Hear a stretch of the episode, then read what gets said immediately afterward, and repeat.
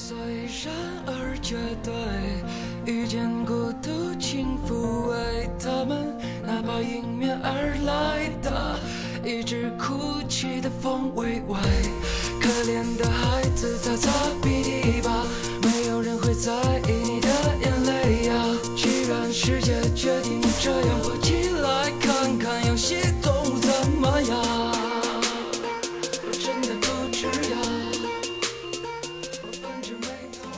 大家好，这里是华晨电台，我是小月。老何，今天我邀请到了我的两位好朋友啊，这两位朋友呢是很难得的，我近几个月新交到的朋友。嗯因为我这人一贯的不爱交朋友嘛，嗯先跟大家打一招呼吧。嗯，大家好，我是丁丁。啊，大家好，我是甜甜。我跟丁丁认识的这个途径啊，其实有点离奇啊，因为大家都知道嘛，嗯、我跟老何家里面养了德文卷毛猫，然后呢就做了一个家庭的繁育猫舍。嗯，丁丁跟我认识的途径是通过闲鱼，因为我把我们家新生的这个小猫挂在了这个闲鱼上，然后有一天这个丁丁就过来找我了，看上我们家一只小老虎，说你这个小老虎这个公的母的呀，然后这个多大啦？我跟丁丁说了一下这个小老虎的生日，然后丁丁就一下就不行了，因为呢，这个我们家这个猫跟丁丁的生日是同一天，都是天蝎座，是吧？丁丁当时就是想找一只跟自己生日相同的猫，是吗？对，特别巧，我是和我女朋友在一起聊天的时候，我们正好是前一天或者前两天的晚上刚说完，我说不行，因为我们家的狗，嗯、包括我们家嗯另外一只猫。都是和它一样的双子座，所以我特别想要一只天蝎座，最好是能和我同一天生日的。哎，那这个丁丁现在把我们家小猫接走已经快一个月了，是吧？嗯，大概三周吧。啊、嗯觉得这个小猫现在怎么样？有没有天蝎座的特质？那其实说实话，他每个人看到他都还觉得挺天蝎的，就是不管是从性格上面，还是日常的一个状态、表情上面，我朋友都说和我特别像。比较腹黑，也不会，这可能是大家对天蝎的一个误解吧。报复心强。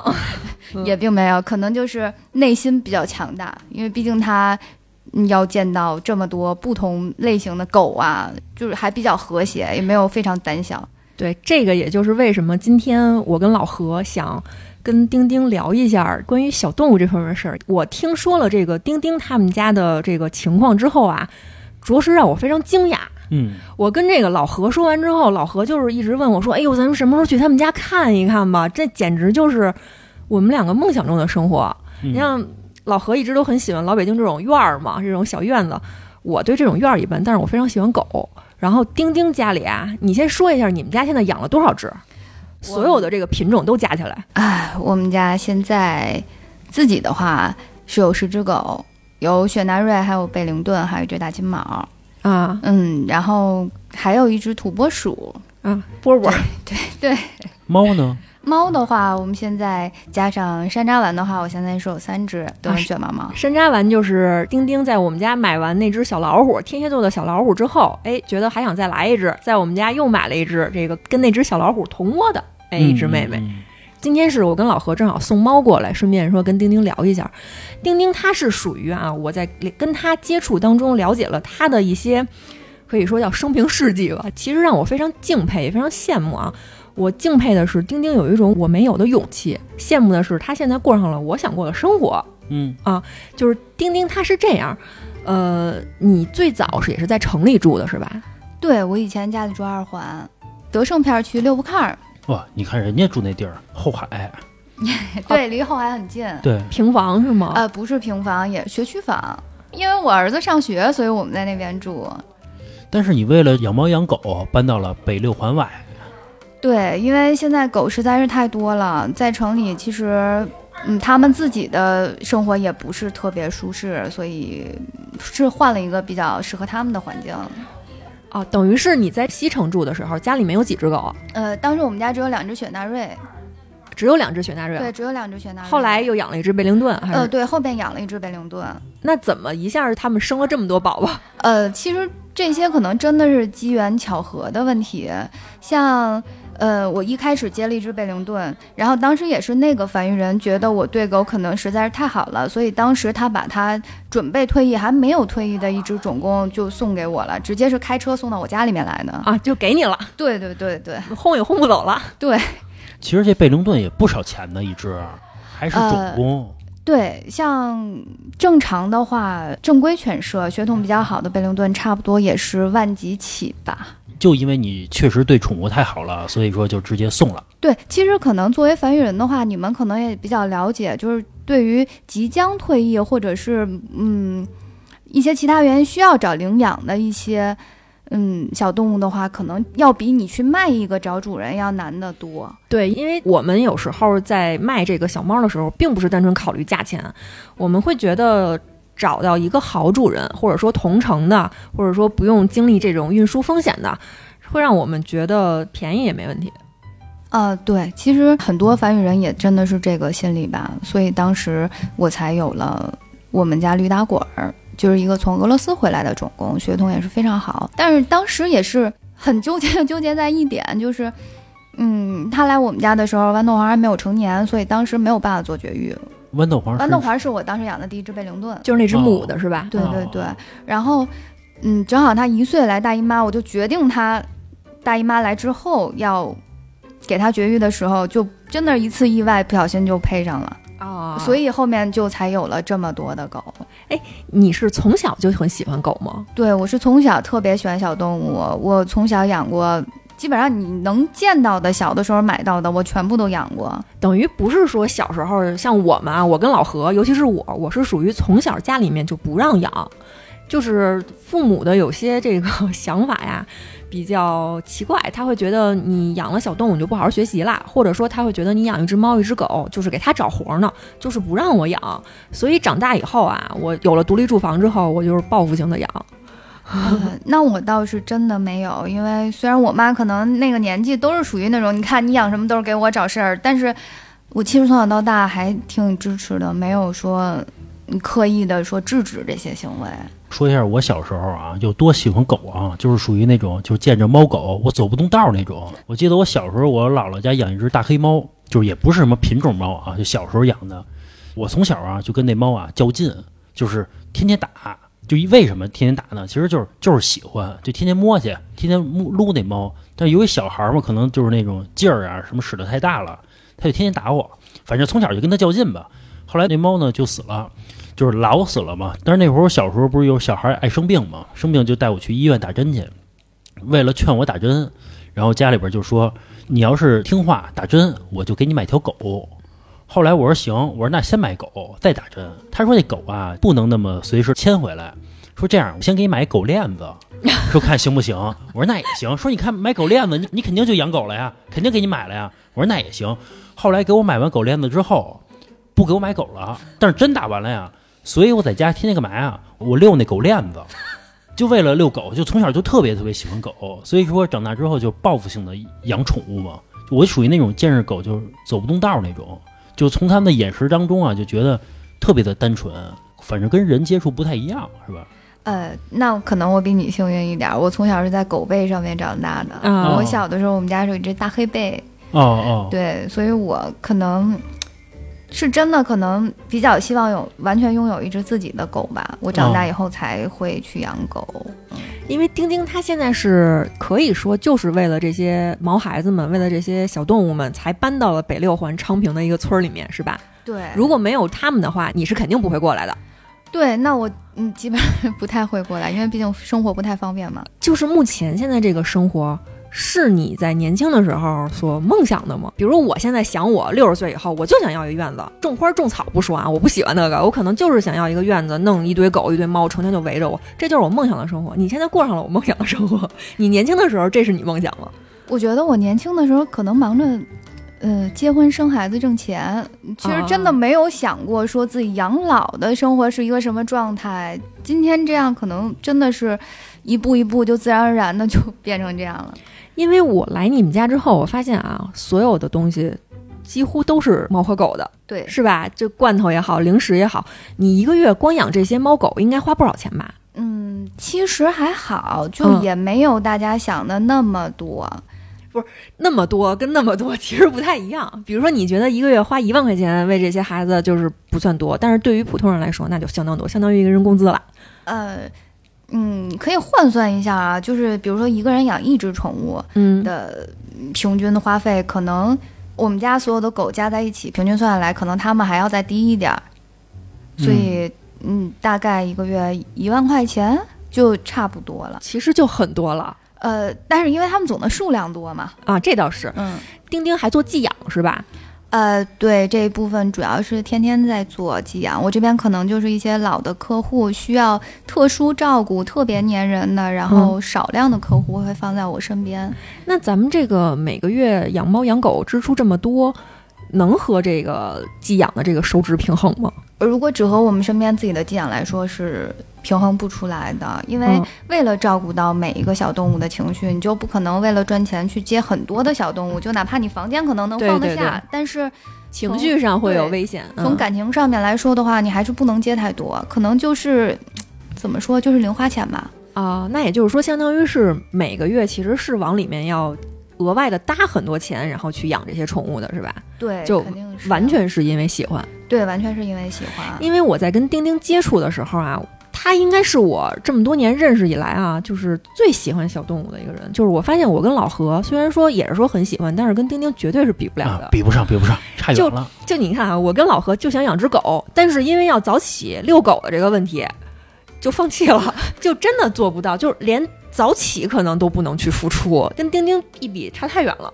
嗯，哎，我问一下，就是你刚才说这个收入和这个支出不成正比，那你钱哪儿来的呀？会从其他的一些副业上面来补贴这一块儿吧，宠物相关用品和食品的售卖呀，包括一些其他的自己一些额外的一些嗯兼职啊，其实都是可以再补贴一部分。我跟丁丁之前聊天啊，他是做非遗刺绣的，非什么文化遗产？对对对对啊对，其实之前是和一个呃刺绣的非物质文化遗产的传承人有一定的合作，嗯，可能之前在城里的时候合作还比较密切吧，但是现在可能就相对来说没有之前那么有时间去做这些了，所以可能会有一些影响。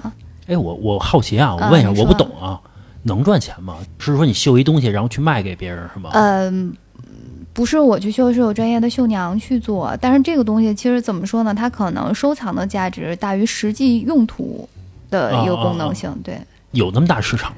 其实没有很大的市场，这个东西可能就还是嗯相当小众的一个东西。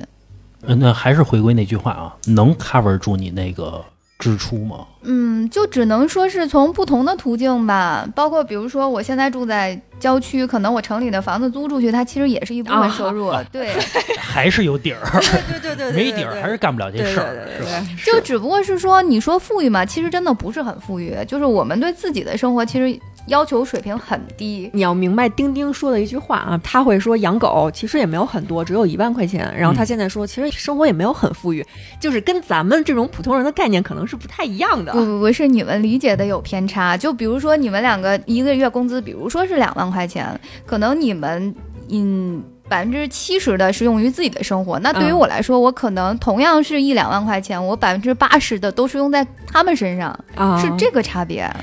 有因为这个跟身边的一些亲人，然后朋友什么的，他们对你的这种做法就觉得为什么不能多考虑考虑自己，然后为什么就要花在这个毛孩子身上？会有他们有一这个非议的声音吗？嗯，可能我是天蝎座吧，比较独立一些，嗯而且我我妈妈可能对于这些方面没有特殊的要求。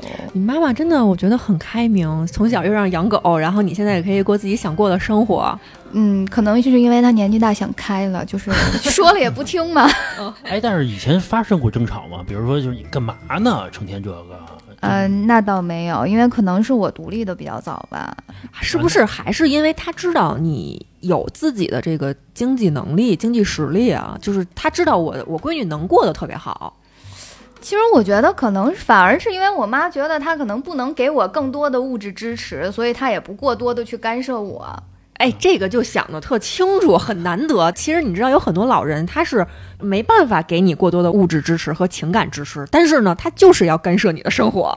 嗯，是呃，可能是因为我的脾气比较倔吧，我妈可能在我比较小的时候试图干涉过，后来发现结果不太好，那就不如放任自流吧。啊，那也其实也挺好的。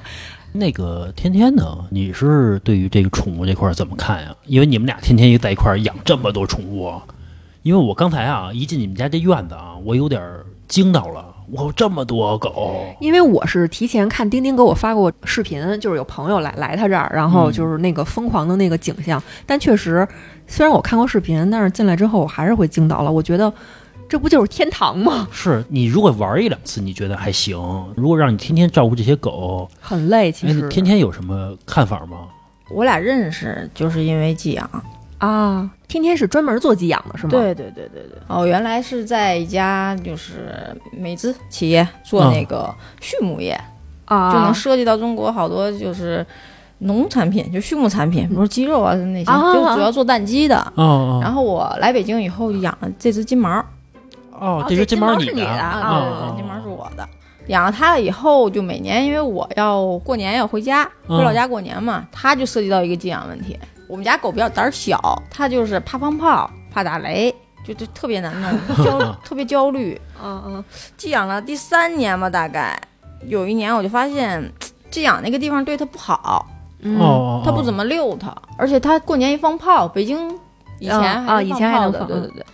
它一放炮，它就把爪子挠的全是血，从监控里边儿能看，啊，没有打的那么小人去管，啊，嗯都没有人去管。就自从那个春节回来以后，我那工作也比较轻松，因为属于外资代表处嘛，反正老板都在国外，然后我就想着跟朋友弄一个寄养，然后主要是其实为了他。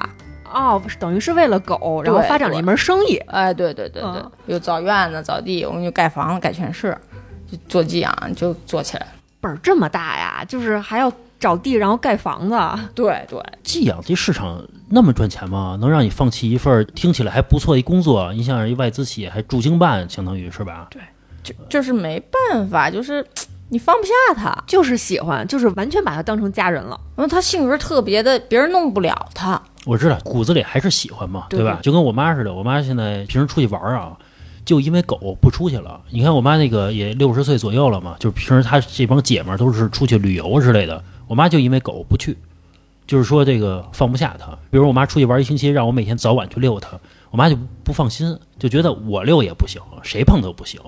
我婆婆他们家那个狗叫乖乖，然后经常就抱着那个狗说：“哎，我们乖乖真漂亮。”就是养的啊，其实比对老何感觉更精心一点儿。嗯嗯嗯，就是老何其实自己就说说，要让我妈选择呀，比如说这个三年不见我没有问题，但是不能三天不见他们家乖乖，是 就是非常非常喜欢。对。那天天等于是因为自己家的这个金毛发展了一项寄养的这个事业，然后把这个主要的那个工作正职也放弃了，对，专门去做这个了。对，因为我那朋友他那个工作性质，后来他就他做芯片的嘛，这么高精尖吗？啊都对对对，他所以他他又调到苏州那边，他就弄不了，我就得全职在这儿。因为你想做寄养这个东西，你要是你自己不去热爱这个东西，你光雇人去照顾狗，你没有办法去监控说它对狗一个什么状态，是是是，就是跟主人沟通啊干嘛，我觉得都不行，必须你得全职去做这个东西。这个大概做了多少年了？我们是一六年开始做的，七年了。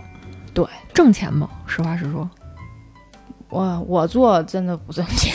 啊，对，因为，哎，怎么说呢？您看钉钉，你就能看出来，他对狗，就来我们家的狗都当自己的一样。啊，就你想，我们家狗吃的什么东西，就都给了 对，一视同仁的一视同仁。就来寄养，可能对它有的时候狗难受啊、感冒了，也都是我们就是去照顾了。等于就是说，其实天天跟丁丁他们俩现在的生活状态，即使是比如接了很多寄养，其实也有点可以说是半公益性质了，是吧？嗯，差不多吧。就尤其是头几年还好，嗯，就是其实呃维持生活啊干嘛都没问题。再加上这几年疫情吧，嗯完再加上北京这个土地政策，我们那个地方也，嗯，可能要拆了。在哪儿？这个我们可以在节目里给你们打一广告啊。如果说真的有这个朋友们 有这个寄养的需求，可以考虑一下，到时候联系一下老何。就是别的不说，这个丁丁跟天天肯定对狗啊，跟对自己家狗是一样的，非常好。你那个寄养的地址在哪儿？在顺义。在顺顺义对，但是可能近期我们要搬了。啊、也要搬家，因为这个要拆吗？还是对对对，要拆。啊？其实我觉得啊，这个最大的担心就是你要平时陪着狗什么的，这属于你的爱好嘛，对吧？但其实我觉得最大的担心就是，随着这个年龄也都不算太小了，你说这个钱上其实有点钱就全花了，有点钱就全花了，会不会有一种担心啊？就觉得比如说我也会老，我也会生病，我也会怎么怎么怎么样，也有可能发生什么事儿，会有一笔大的开销，有这种担心吗？人家二环有房吗？不是？不，其实现在最大的担心不是我自己有没有钱，而是担心我会不会在他们前面死。啊，就是你能理解这个担心吗？能理解，其实他解明白。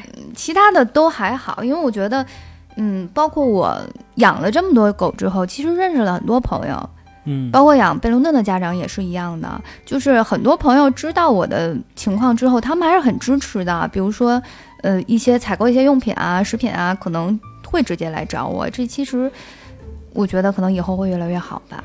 是是是，其实节目就是说到这儿啊，我其实也想跟这个听友们说一句，因为我们这一期啊，就是一期这个关于热爱小动物的。抖音上其实也很多嘛，发一个对自己家狗特别好，然后下面评论有一些非常刺耳的声音，说你对你们家狗这么好，你对你爸妈什么样，对你孩子什么？我觉得如果说您要是这种朋友啊，您其实就是这期节目就不用再继续往下听了。你要接受这个世界上其实是有很多人跟你是不一样的，他们过的是非常快乐的。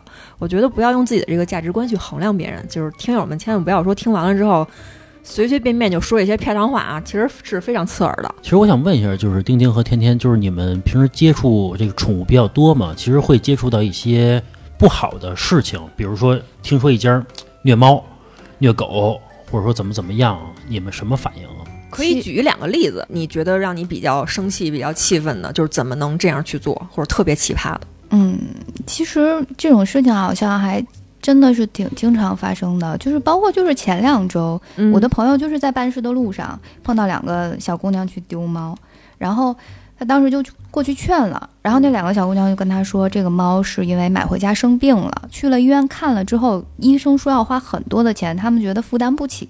嗯，因为我的朋友也是特别喜欢小动物的一个人，他当时第一反应就是说，你们不要丢，我跟你们加微信，我给你们联系大夫，你们只要不丢，这个看病的钱我来出。嘿，嗯然后当时那两个人就丢下猫就跑了。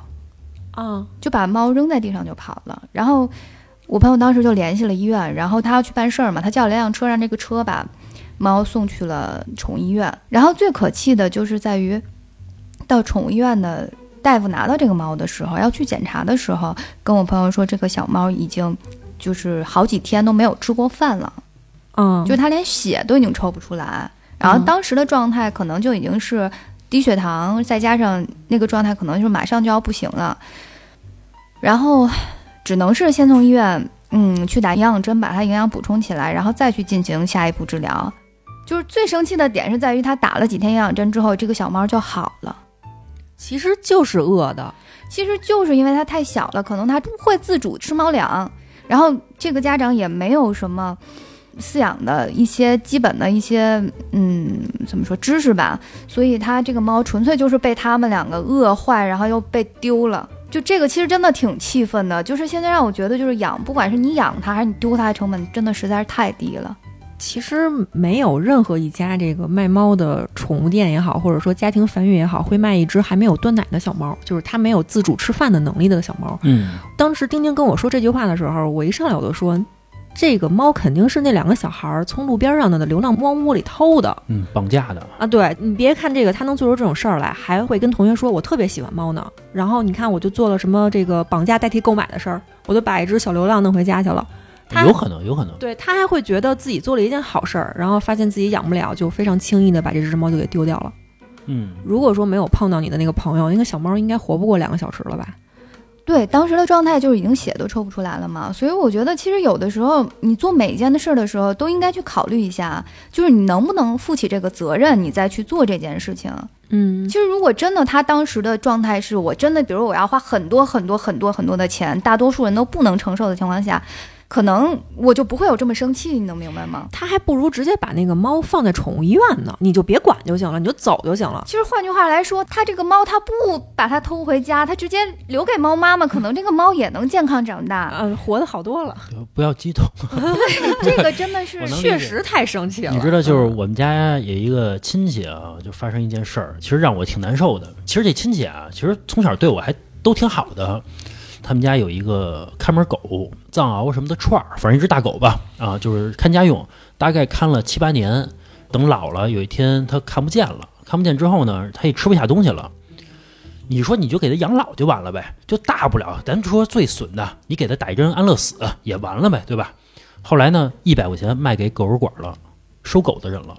我觉得这么做其实真的有点不太好。就是我觉得看门狗人帮你工作一辈子了，你是不是跟他养老？这是最基础的一个事儿啊，是吧？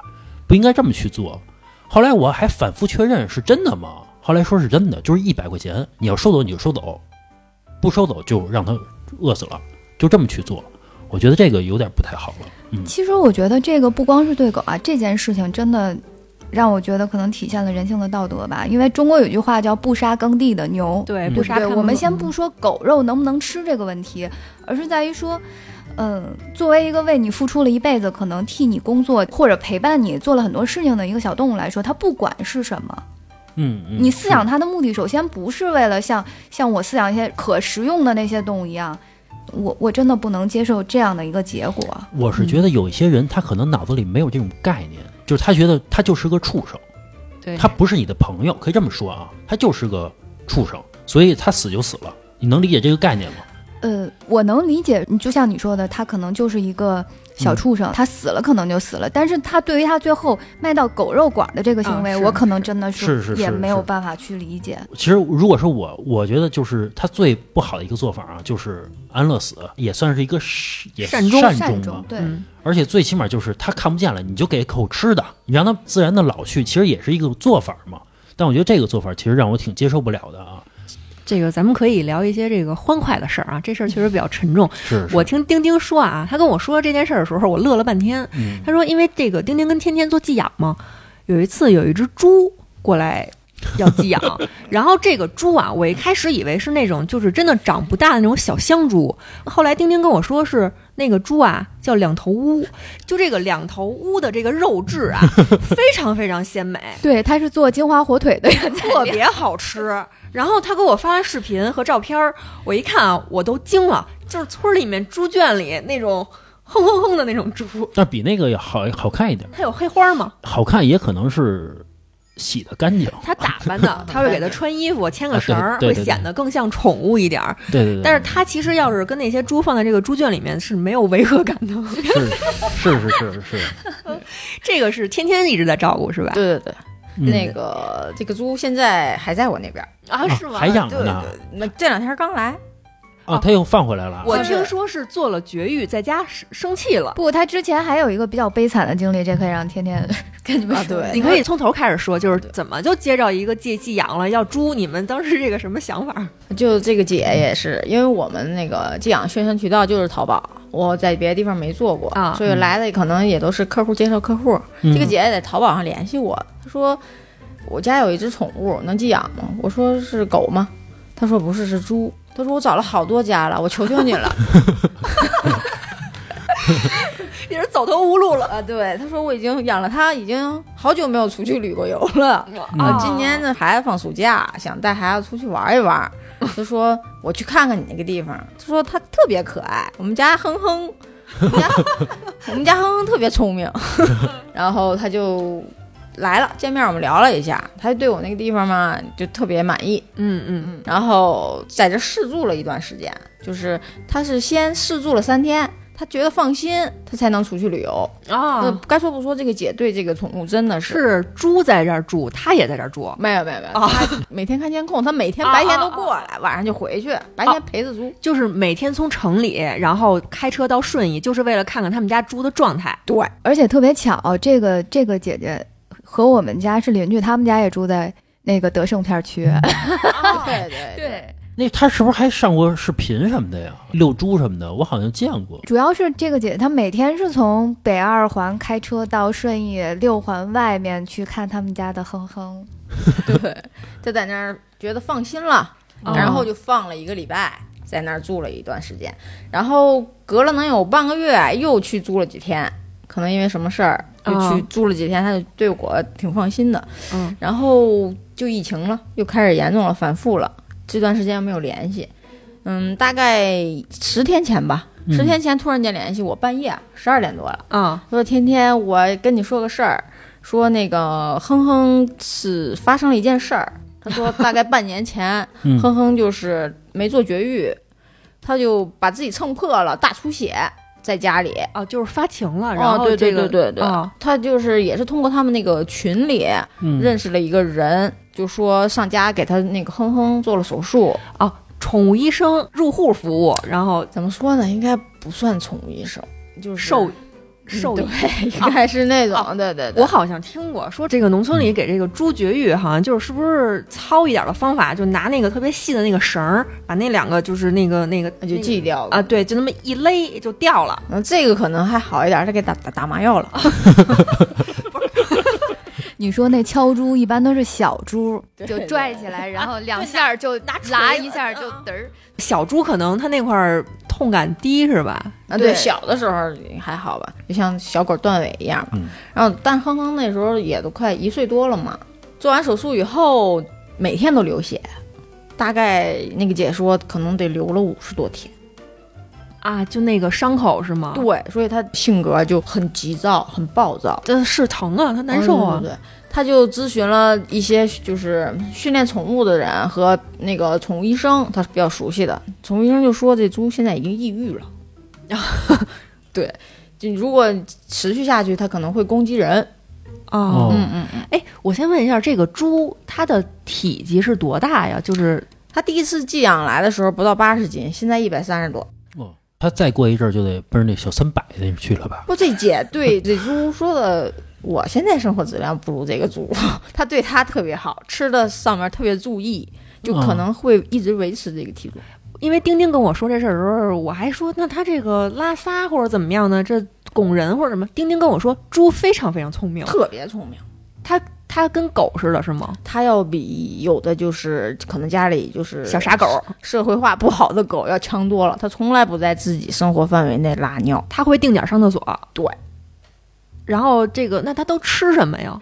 嗯，有机蔬菜和水果，不是这个有机是它的这个主人要求的是吗？还是是因为你们那块儿都是这个有机的？不，我还没吃有机，我都吃菜市场的菜，那它那个蔬菜是哪儿来的？是主人买来送了过来的。啊，就怕他们家猪吃点什么烂烂菜叶子不好。不行，对它都很精心，也不少钱。特别多。我觉得生活费比我高。这不是精心不精心，是人都吃不上有机的呀。对，这个比我们家狗的生活费要高，而且它吃这些是为了控制体重，就是为什么没有激素是吧？对对对啊就还是不差钱。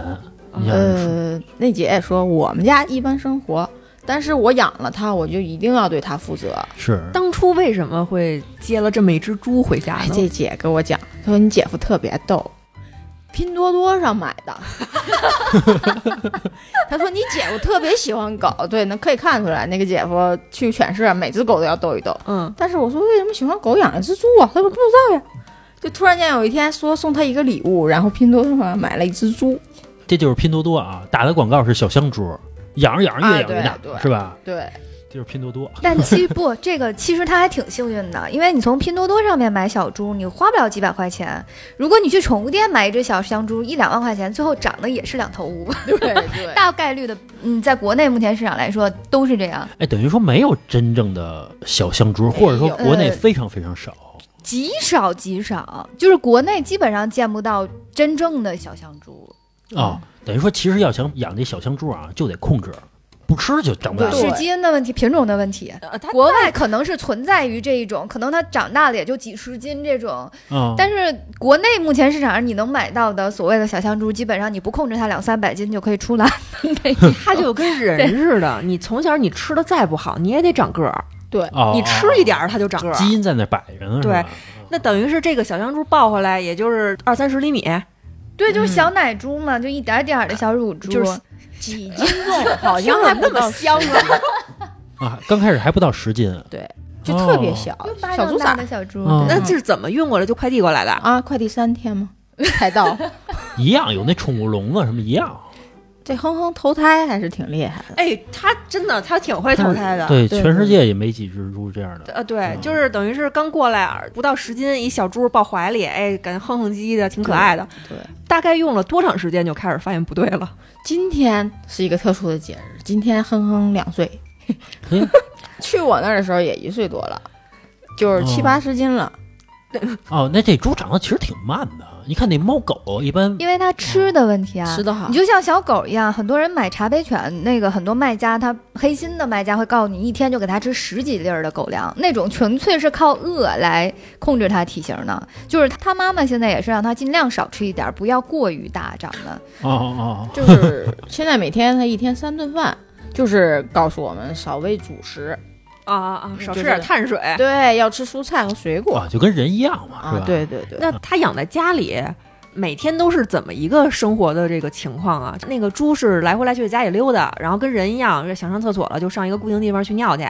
对，它有固定厕所，那它夜里睡觉吗？不会上床睡吧？不会不会，哼哼生活那个还挺那什么自律的。它有一单门一小屋子，他们家阳台吧，应该是开放式的，它就哦有它的床，他会自己上那床上睡觉去。对对，有床垫儿，哦那猪打呼噜估计。我觉得还好哦哦，因为我一哥们儿养了只恶霸，啊。就成天打呼噜，啊那是鼻成天打呼噜。腔的事儿，短鼻腔的狗都愿意打呼噜。对啊，加菲好像也打呼噜吧？会对，因为有一点儿它它是嗯短鼻腔的狗，像法豆、鹰豆这种对都比较都容易打会打呼噜。哦，那是人家缺陷，人家生理上的，不是人家胖，不是人家故意。你对人其实胖了就爱打呼噜啊，嘛。对，人是等于是那个猪在他们家过得反正都很和谐，是吧？对，这个很。好很好。那他平时还要牵着猪出去遛弯儿，对吗？对，偶尔会牵着它出去遛弯儿。以前就是绝育之前，就是嗯生这次病之前，就经常会每天带它出去溜的。他是就是坐电梯呗，还是会下楼梯啊他们？家一楼吧，那这个猪在这个街上走的时候，应该非常拉风啊。也不太敢去太远的地方。它也就是在那个德胜片区那一片儿，可能人家都认识他，总牵着他去便利店呀、干嘛的。还牵着猪进便利店是吗？嗯，便利店阿姨都认识。现在哼哼在我这儿嘛，嗯，然后昨还打听呢。啊，昨天那个姐还说呢，去便利店的时候，那便利店阿姨还说，哼哼呢，好久没见哼哼了，挺出名的。哎，感觉那个人都很友好哈。啊对对对，没有说碰到什么有这种所谓的什么居委会老大妈或者治安这片儿的，就是瞎管瞎问，你怎么能养猪？没碰到过是吧？人也不叫瞎管瞎问，人家有这个条例的，有条例的。嗯对，啊，我还是觉得这个尽量还是不要。哎，有猪证吗？没有住这儿，但其实说实话，现在我感觉大多数的人，只要你不管养什么小动物，你只要牵好绳子，不影响打扰别人。对你该清理粪便清理粪便，你不影响其他人生活，其实很多人还是很友好的。我估计啊，那个哼哼他们家啊，在那片儿都出名了。他爸妈叫什么大家不知道，一说就是养猪他们家、哎 啊。应该是 那这个哼哼来这儿住，他没有说这个像小猫小狗一样什么不适应想主人什么的吗？还好吧。这次哼哼受伤害了，就是这个过程，他手完术嘛。嗯，嗯大夫说他那个抑郁了嘛，抑嗯，郁了以后一定要给他找一个充满阳光、可以脚踏实地溜一溜、接地气的地方 就生活。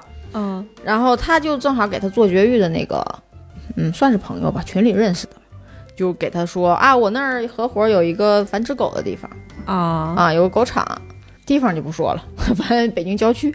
然后说那个你送这儿来吧，我们会好好照顾它的。结果送过去以后，哼哼住的地方没有门，哦，嗯，而且那个地方的狗据说都没下过地，从生到卖出去从就一直关笼子里。对，那这个狗其实买回家去，性格可能也不会太好吧？对对对对对，所以说这个这个后院繁殖啊，挺可怕的。你得看那个它多大的狗。你要说一两个月没下过地也正常，因为地比如凉啊，别窜稀啊，有可能是这个。你呃不，要说其实我可能对繁殖还是比较了解的，因为我做专业繁殖的朋友比较多。其实真正的犬舍，他们一定会注重在小狗小的时候就要社会化，是没有任何一家正规的犬舍说一直给它关在笼子里面的。哦哦，对，所以其实后院这个事儿吧，嗯，还是尽量呼吁不要买后院儿的狗吧，因为不光是性格的问题，可能其他的风险也会更高一点儿。然后主要是想说的是，这样的一个犬舍，然后哼哼去了之后，哼哼就彻底变成了一个农村，就是真的是圈儿里边的猪。对，哦就是其实他们说我们会对哼哼好的，但是就是他们的好和咱们理解的好是不一样的。嗯那姐就说哼哼在我这儿，他是人呀，他是我的宝贝。啊，对，到你们那儿真的就是猪啊。对，包括是是主人买的一些蔬菜水果，这个哼哼一直也没吃过。他们那些人是把他们吃剩下的去年过期的月饼是给他吃，所以作为一个家长来说，他是不能接受这样的一个状态的。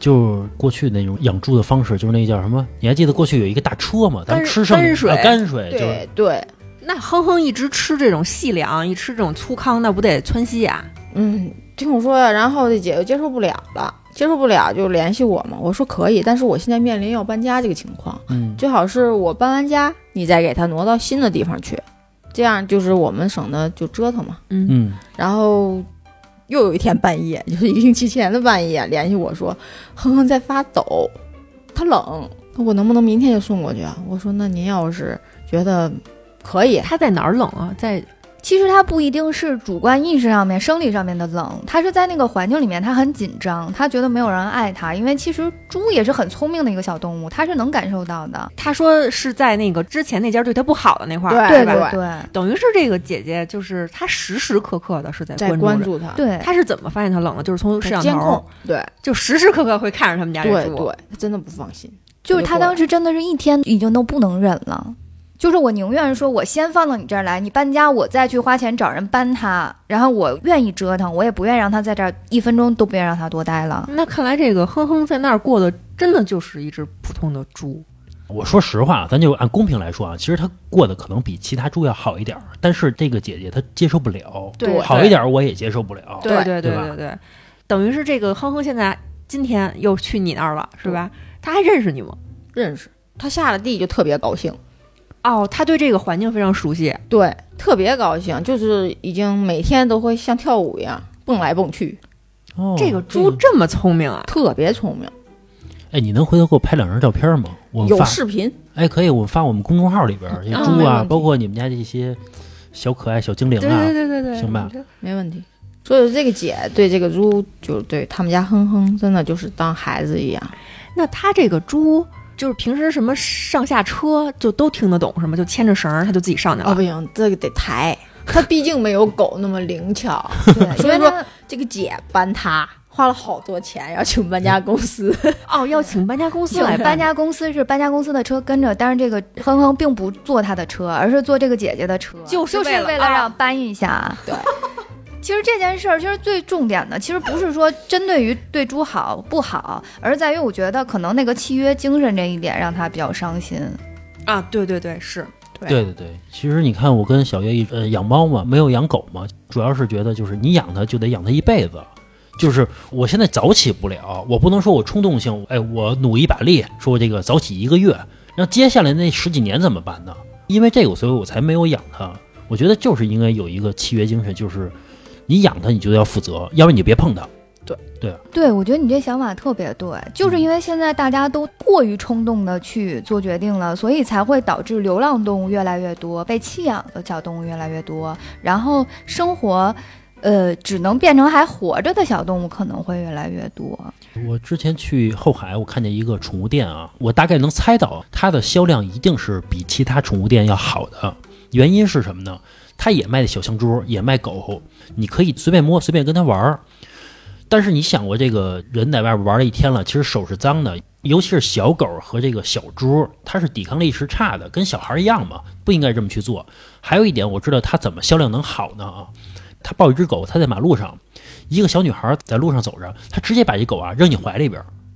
这种情况下，就是你去摸这小狗，你就会觉得这小狗很可爱啊，你就会产生这种冲动性消费，所以它的销量一定会比其他好。但是这种特别不负责任，我觉得，嗯嗯，其实说到这个事儿的时候，你说到这个街边儿上卖小动物的这个事儿，其实很多年以前，我因为这事儿跟人有过肢体冲突，嗯，哦，就是因为，特别是在北京，嗯，比如说三里屯儿的街上也好啊，就是后海啊、南锣鼓巷附近也好，之前的时候，特别是冬天，真的会有人拿到就是刚断奶的小动物在街边儿上，而且是很明确的说，没有人买它就要冻死了，就是你们买是是不买，是你们买就给钱，你们不买就让它在这儿挨冻，是是是，就是这件事儿真的当时就是他明明白白就这么说，就是这么。说的。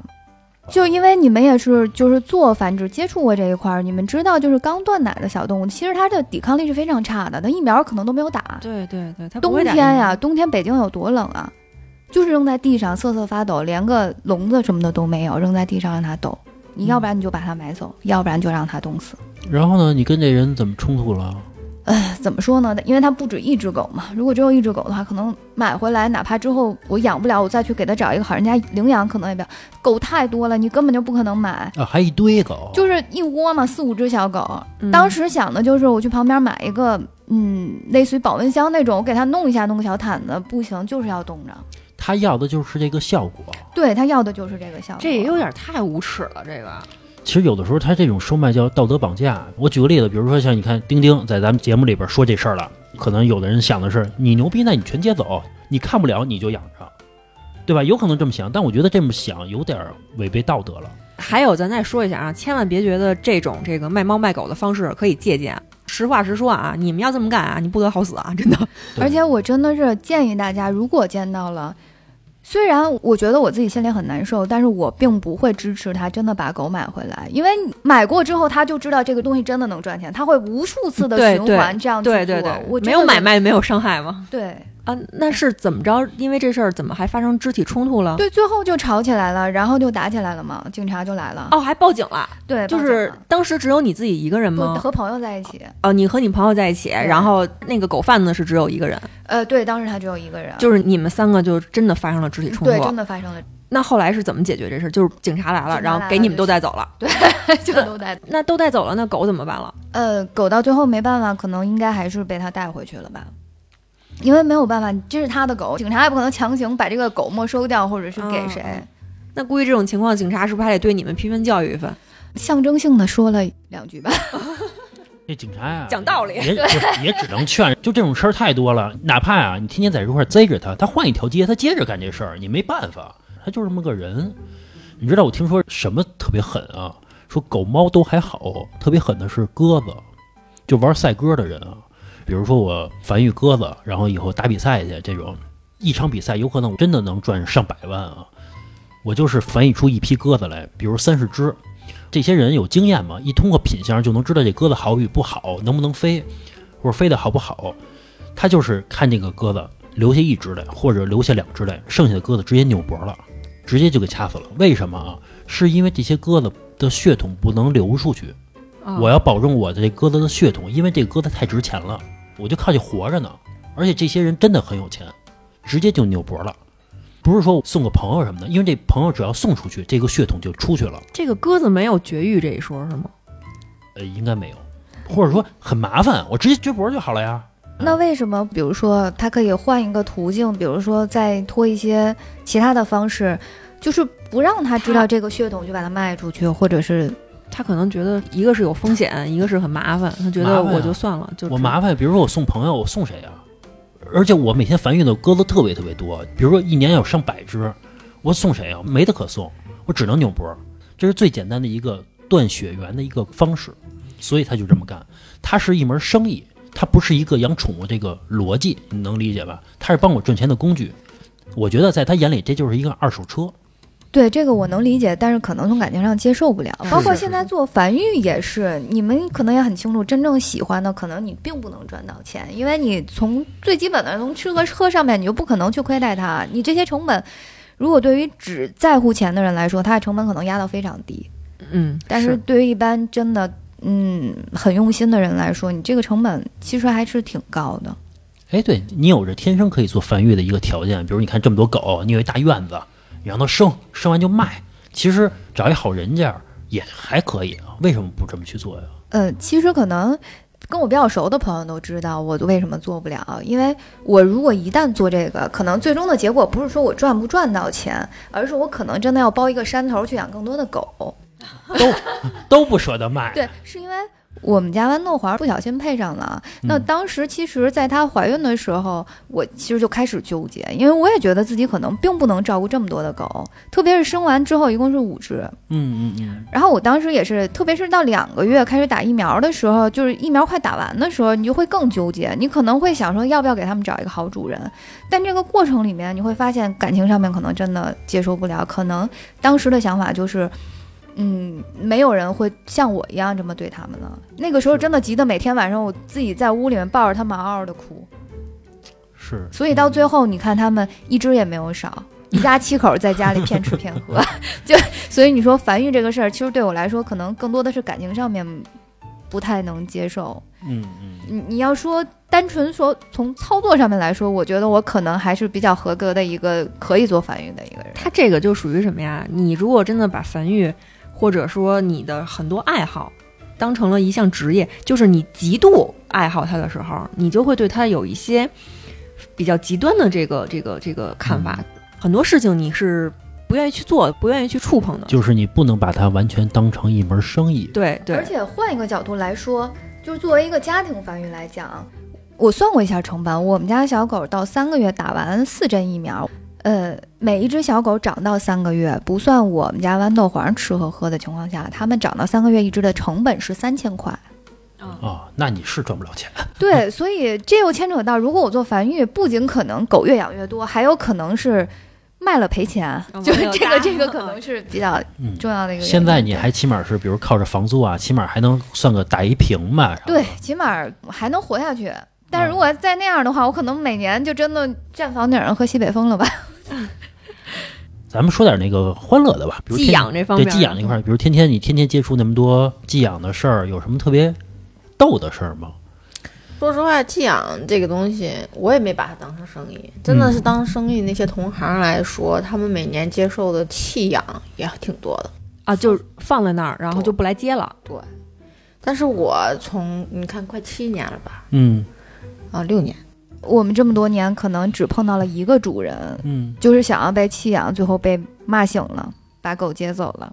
对。骂醒了是什么意思？就是也是一个男孩儿，也是外地人，嗯。就养了一个小狗，就是小串串儿。但那个狗真的是很干净一个狗，那个狗有洁癖，嗯。狗有洁癖，对对，它吃啊喝呀、从来不会掉在地上。然后从来不在自己的房间里去拉呀、尿啊干嘛的，去哪儿一定要蹭蹭爪子才回自己的房间，就特别特别有洁癖的一个小串儿，特别招人喜欢。他那个主人吧，南方的一个男孩儿，然后处了个女朋友，哦，啊处了女朋友，女朋友就不喜欢这只狗，嗯然后他就没办法，就给这个熊胖找个寄养。熊胖就是这只狗是吧？对对对，他说我临时放你这儿，我父母可能会养它，他家在深圳。他嗯说可能我放假回去，我就给他带回去了。放了一阵儿以后，那个时间段会定期来交寄养费，但是每次交寄养费很难呀，他总会给他女朋友打电话，说你能不能给我点钱，怎么样？他说我的钱都是交给我女朋友的这怂蛋啊，对，所以他这狗叫怂炮嘛。我说你结婚了吗？我没有呢。啊，就是让我觉得最不可思议、不能理解的是，他的女朋友自己也是养狗的，只是因为这只狗是串串儿，对，所以遭到嫌弃，并不是他行为上面有任何的问题，或者是其他的原因，就想要一个有血统的。就只是说我不能允许你养一个土狗，这个没道理啊！而且我不管你这个狗和你感情有多深，对，你要跟我在一起，这个狗你必须送走。那就不在一起了呗，所以这个男人也真是怂，嗯，对，很松，一拖就拖了大概三年吧。但是他很奇怪啊，拖了三年，他说寄养三年不少钱啊。就是哦他陆陆续续可能给了一年多，后期他就他女朋友可能是不太同意，一天也不少钱呢。啊，后期他就不给了，哦，就不给了。但是很奇怪，每次我打他电话、发微信，他还回。这一点我觉得他还算有担当吧，啊就从来说没说把我拉黑，嗯对我还能找到他。嗯后期我就跟他说：“我说真的，寄养费我不要了，他每天吃的也是我供的狗粮，嗯就跟我们狗吃的是一样的。你把狗粮成本给我，啊，嗯，我帮你养着。对。嗯嗯，后来因为没办法，我这边要搬迁，我真的没办法带走它了，嗯你一定要给它带走。他说：“那你能不能给它处理了？什么叫处理了呀？撇了。就你愿意送谁送谁，你愿意干嘛干嘛，对吧？就是他就差说你把它扔狗肉馆也行，就是你给它处理了就可以。就他不担这责任。对，我说你这有点道德绑架我。啊，是，给他打电话，我聊好久。我说你作为一个男人，对吧？你说你你一个狗你都照顾不了，你能照顾什么？这是你的责任啊，你就转嫁到我身上了。是，然后后来没办法，他说我再去跟我家属去沟通一下，这三年还没结婚的，没有。然后后来可能想通了，又过来一个聋子，他可能也不好意思见我，因为狗粮钱和寄养费他也没有结嘛，不好意思见我，他叫了一个货拉拉把狗带走了。其实我说实话，我觉得最后啊，还不如你送个朋友对呢。对，因为我觉得那个虽然我能理解你啊，比如我是开这个店的，我每天接触太多了，但其实你想，这狗最后你也不知道它会怎么处理。嗯，怎么说呢？领养这一块儿，其实我们之前也一直帮不同的人找过领养。嗯领养审核主任这块儿真的是太难了，嗯，就是绝大多数，哪怕是自己养小动物的人，他对于一个已经成年、行为习惯已经养成的一个小动物来说，可能他的到家适应的、接受的这个过程也非常非常的难，就是很多都会产生二次弃养。是我表妹抱了一只猫回去，就是我表妹跟我姥姥一块儿住嘛，抱了一只加菲，还挺好看的，就大扁鼻子那种。抱回去的时候两岁了，呃，到现在吧，四五年了都不让人碰，我得是偷摸的，趁他不注意我摸一把，要不然他就挠我，反正就一直心理上可能他接受不了，嗯。而且领养这个事儿啊，呃，有人会领养狗去回去杀，就吃狗肉。对。对，嗯特，别然后是小串儿串儿，体型稍微大一点点的狗可能会，对，还有猫呢，有人会领养回去当这个血猫。就比如说这个宠物医院有需要这个猫去需要输血的，他说我这儿有，我给你抱过去，你给我多多少钱，然后就把这个猫卖它的血，然后可能没有什么利用价值了，就随便一扔。是是，咱还是聊点欢乐的，有没有这种？包括你们身边有没有朋友，比如家里面跟这个狗啊、猫啊发生什么特别逗的事儿，挺好玩的，或者碰着那种特别让人感动的事儿，觉得挺挺温暖的事儿？我觉得每只狗吧，可能都有它自己的跟主人相处方式和主人觉得特别那个好，嗯。对，特别有意思的事儿。在我这儿吧，客户大概没有两百，有三百，接触的狗形形色色，这些年大概三四百只，嗯，嗯，每一个我都能记住名字。但是其实他们每个都都挺有性格的，对对对，我发现这个宠物啊，每个宠物都有自己的这个性格啊，对。完全不一样。对，就是比如说有一只哈士奇，也是一个单身的一个钢琴老师，一个姑娘。嗯。啊，我老乡嗯养的，那个狗又特别逗。就每次来我这儿，它就放飞自我了，所以我给起了外号叫“原地起飞”，就基本上它都是飞行状态的，就脚不沾地的，要在院里跑，每天都是这种。对那它来了这儿应该特别开心啊。对对，特别开心。哎，我问一下，这个寄养这个事儿，它不像是这个猫似的，去了新家，它会有这种什么不适应、应激这种情况是吧？也会有这种狗，还是少。其实每一只小狗在它换一个环境，它一定会有一定的应激反应，只不过狗的应激和猫的可能不太一样。狗最常见的应激反应就是它对肠胃会有一些反应，比如说拉稀、软便。是很正常的，比如说前一两天不吃饭，它还是会很紧张，但它可能不会像猫应激一下我就病了，很严重，它就尿闭了，这个还是不一样。主要的反应是看这个小狗本身自己的社会化，比如说它社会化非常好，它就是一只社牛的狗，它可能相对来说这个反应几乎就没有。但如果它是精神状态特别紧张的小狗的话，那它可能就是就比较敏感，你会发现它害怕呀，它躲在角落里面呀，然后它可能会叫啊，然后它可能见不到人的时候，它自己一个人就很焦虑，会转圈儿啊，这种状态还是会有，这是非常正常的一个现象。我们那儿寄养就是淘宝嗯，有咨询的，能可我可以寄养鸡，哦，对，还有还有这种需求的。我觉得这两年好像特别流行说那个买一个孵化器，然后孵化小鸡出来啊，那叫什么？芦丁丁鸡啊小鸡，对对对对就发现养什么都有。啊，确实是。你说这个鸡孵化出来了，从小看到大的，你又舍不得杀了它吃肉，虽然这个看上去很鲜美，那怎么办呀？这个就也找寄养。呃，现在这种算异宠吧，就是像小鸡啊，像包括我们家土拨鼠这种，可能就算异宠。它相对来说也是有些人在做寄养的，有对它可能相对来说更容易一点，因为他们可能就是在饲养箱里面啊、哦这样一个地方，他们就不像说像狗，它完全是一个陌生的一个空旷的一个环境，就会好很多。提到这寄养啊，其实你看，我妈老想出去玩去，但是因为狗就去不了嘛，我就跟我妈说，我说，要不然她寄养一下，对吧？你要对我不放心的话，我妈她就觉得是我们家狗胆儿小，从来就是被抱大的，就天天抱着那狗嘛，不是那种外边那个玩的特欢那种狗，她就觉得不放心。一直担心，就是比如在寄养的过程当中，别的狗欺负它怎么办？人人对它还行，最起码这个水跟这个吃的给，对吧？你别的狗你天天欺负它，这怎么办呀？哎，你们在这个寄养过程当中遇到过那种欺负狗的吗？狗欺负狗？我们不会一起放的，哦哦对他们都有自己的单间儿。哦哦，是这样的，我们呢是主要是有两种方式，一个呢就是对于那种相对来说性格比较独立的，或者是性格嗯不是特别合群儿的狗，我们都是独立的房间，然后每天固定的两到三次，夏天可能三到四次的这样一个自由活动的时间，他们也都是一个一个出来玩儿的，我们是不会把它们放在一起，就我们也是为了避免肢体冲突啊，或者造成一些不必要的伤害。那可能另外一种就是对于那些。相对来说体型小一点儿，不会打架，然后又非常分离焦虑，不能和主人分开的这种小朋友的话，我们是有一个贴身的照顾，可能就是和其他的小朋友，就是同样体型小、不打架的小朋友，一直是和人在一起的。对对，它是有一个不同的一个方式吧，对待不同的狗。因狗而异。对，说白了还是用心了，对对对？它不是那种纯为盈利的，一屋子我给你弄五十个笼子关里边，反正我管你吃喝，死不了就得呗，不是那种。但是你看，其实刚才我问丁丁说用不用帮你们这个寄养打一广告，丁丁其实说了一句话让我挺感动的，就是他说虽然我是做这门生意的，但是我也想呼吁一下大家最好不要寄养。对，因为说实话，即便我们再用心去照顾，就是在一个人照顾这么多狗的时候，是肯定不可能达到他在家里你一对一去一个人宠爱他那种程度的。啊，对所以对于相对来说，尽可能的还是减少寄养的时间。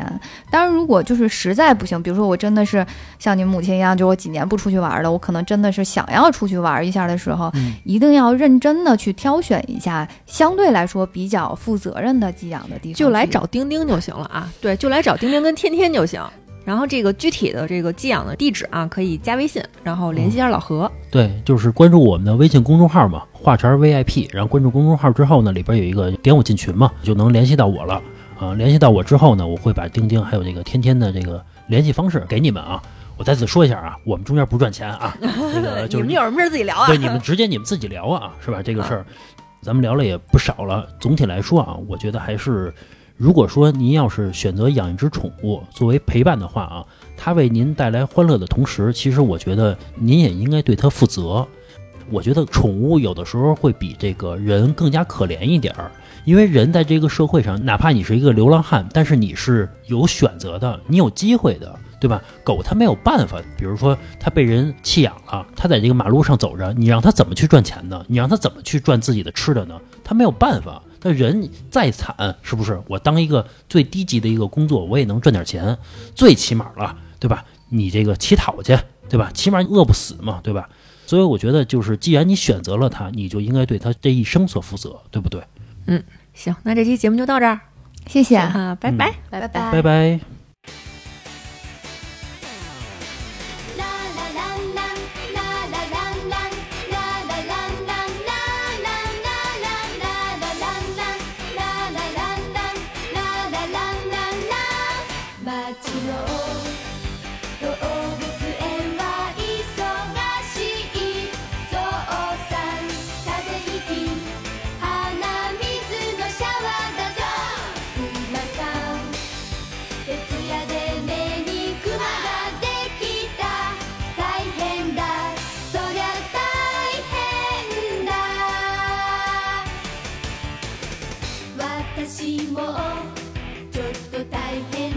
のよ。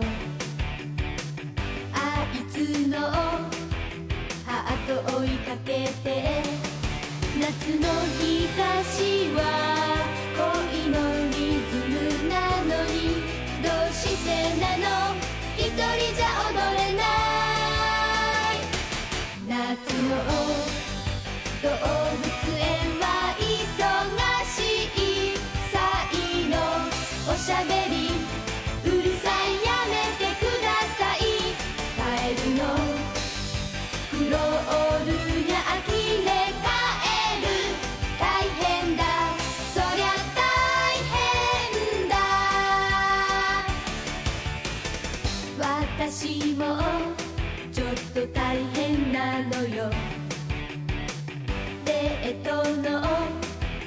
約束したのに突然のキャンセルなんてどうしてなの話が違うじゃない街の